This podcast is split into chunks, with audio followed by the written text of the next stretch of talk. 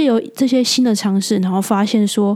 哦，原来他之前跟我讲的这些关于二手资料的想法，还有他为什么接下来会想要直接去访问球员，原来当下听的我这些想法也在慢慢的发酵。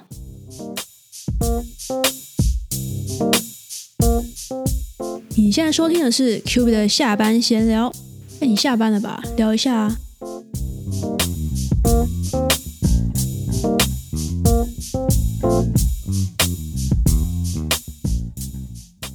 收听今天的 Q B 下班闲聊，我是 Q B。前阵子我做了人物酒馆系列，简单来讲就是把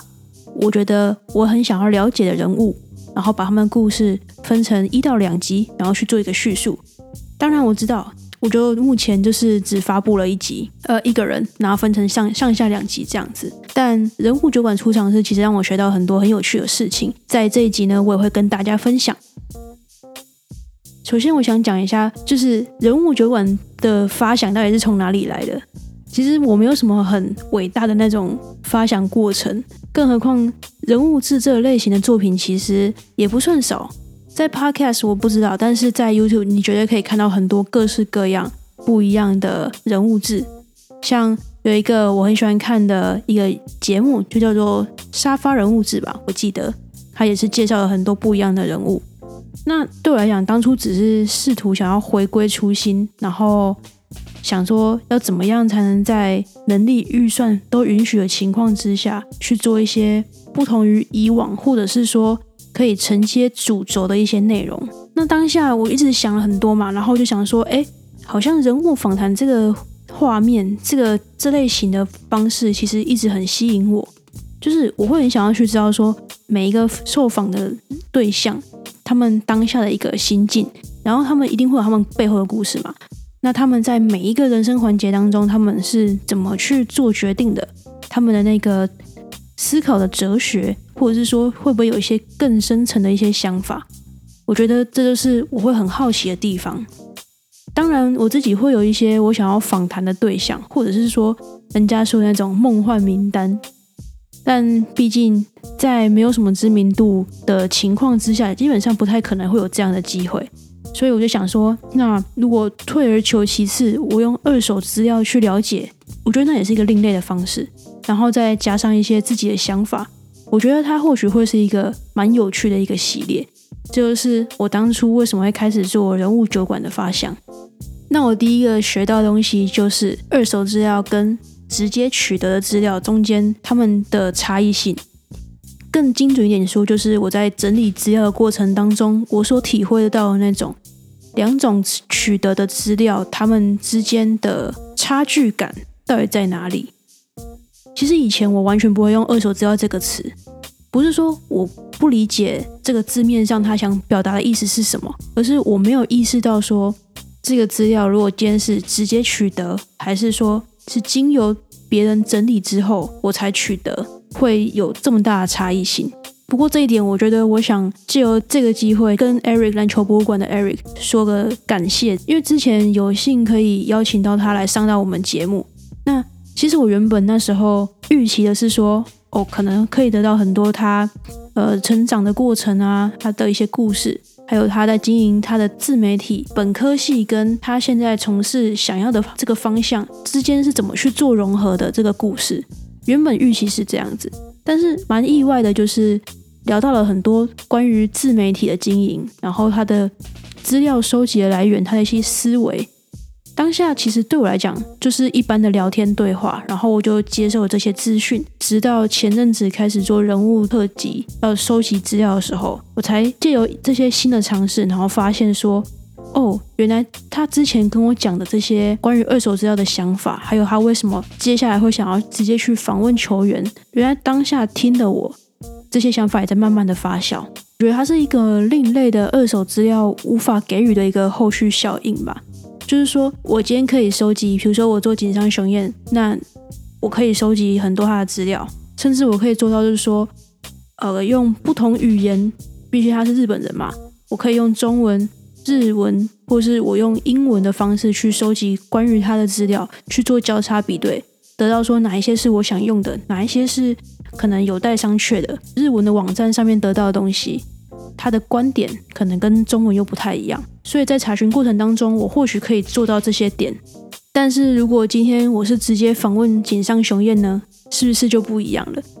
有些问题可能我在收集过程当中，哦，我得到了答案 A，但是我不能再持续的往下问说，那为什么会是答案 A？我想要问的内容其实是有一些不太一样的，或是说我想继续问下去的地方，会因为我的生长背景而有所不同。这就是二手资料所无法给予的一些部分。我那时候当下其实突然很能够去理解，为什么当初 Eric 在讲述他后续的一些规划的时候，他会说他想要去做一个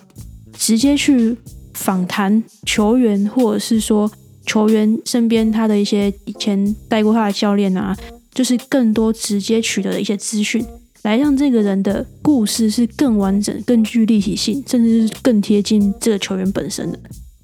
我觉得这是我学到的第一个点，就是二手跟直接。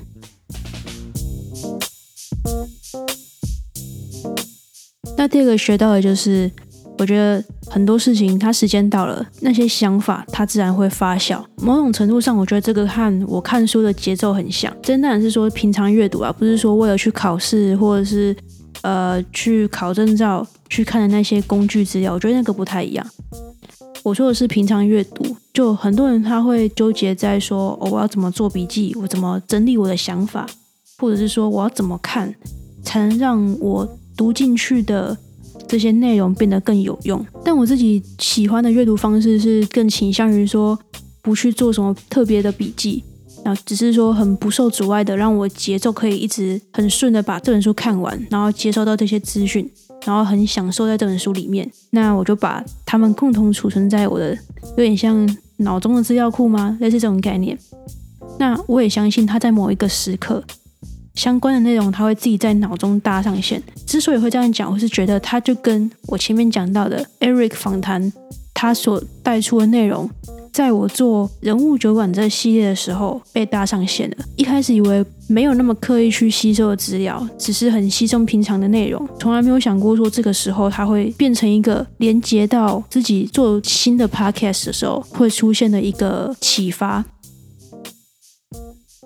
那第三个我学到的就是偶尔给自己一点为舒适圈，其实也是很好的一件事情。我们从小到大学学到的都是说勇敢的去踏出舒适圈嘛。不要给自己留后路，往前冲就对了。踏过去了，你就会了。我记得很久之前我分享过一个故事，就是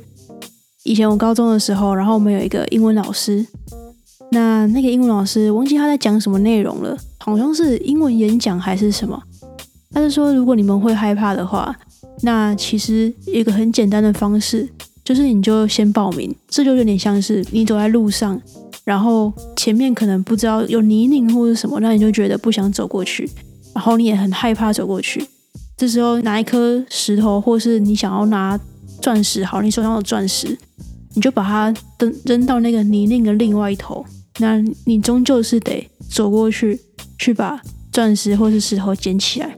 但当你捡起来的时候，你会发现，再怎么样，你都已经走过那个泥泞了。他那时候就讲了这样一个故事。呃，其实到现在我也没有觉得这样是不对或是不好的，而是在这次准备人物系列的时候，我发现到说，给自己一点微舒适圈，就是你还是得去挑战，但是偶尔给自己一点可以躲起来的空间，其实是很好的。比如说，我当然知道直接去采访一些我觉得很棒的人，当然这是 OK 的。但如果说哦，这个人就是可能几十万订阅的人啊，或者是他就是很红的人，即便我有这个想法，我去做。就是有点越级打怪的感觉嘛。以之前的逻辑就是，那你就是先做嘛，那你被拒绝就再说。但我现在发现，这样的方式其实对我来讲是非常没有安全感的方式，而且自己也会知道自己能力不足。所以，为舒适圈的概念就是一步一步的往前走。其实这就是为什么节目当中会有人物深谈跟人物酒馆这两个系列的差别。人物深谈就是我真的去邀请对方来到现场，然后我们做一个访谈也好，聊天也好，让我可以很直接的去知道他们想要表达的是什么，传递的概念是什么。但人物酒馆系列的诞生，他们之所以会产生，老实说，它也就是我的一个舒适圈的范围吧。就是有些人，我觉得可能对于目前的我来讲还太过遥远，可能我自己还要再累积多一点，才有办法更有说服力去说服对方上到我的节目。所以它算是我一个另类的方式，去接触到更遥远的人，然后去把他们故事讲好，借由整理他们故事，然后讲他们故事，一方面累积自己的看不同事情的观点，也是累积自己的实力、经验等等的。然后当自己的实力到达一个自己可以认同的一个点的之后，或许那个时候的我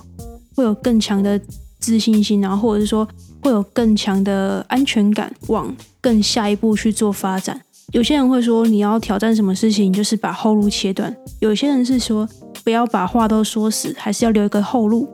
那我是倾向于第二种啦，就是我发现我做事情是我自己自身要有一点安全感的情况之下，我才会更有信心的往前冲。所以这个是为什么偶尔给自己有一点。舒适圈，我觉得是好的。所以以上就是三个我在录制人物酒馆系列时候的一些，不能说是形式，就是学习到的一些心得吧。那之后人物酒馆系列我也会持续的准备更多更多的内容，然后包括这个 podcast 节目也是还在做非常多不同的尝试，也欢迎大家一起跟我倒数一百集。那最后也欢迎大家 follow 我的 IG，然后到 Apple Podcast 或者 Spotify 上面去写下你的评论，或者是按下五颗星。以上非常感谢今天大家的收听，也希望说不管是人物酒馆的特辑，或者是说每一集的内容，可以多多少少觉得跟大家有一点交流，有一些想法上的好的火花也好，想法不同的火花也好，毕竟人生就是理所当然嘛。Q 北下班闲聊，我们就下一集继续再聊，拜拜。